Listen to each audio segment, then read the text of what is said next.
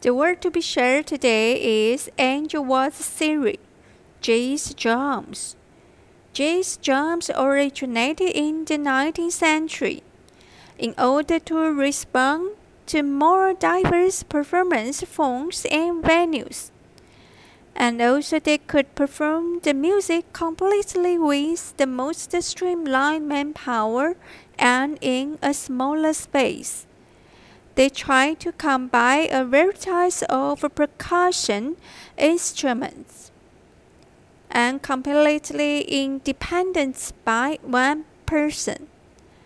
In order to achieve the goal, musicians even need to both use hands and feet.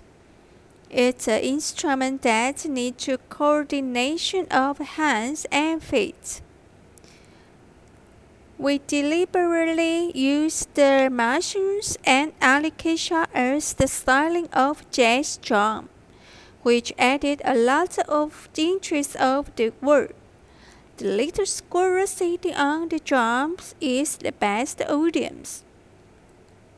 Look at the joyful appearance of the little angel playing the drums.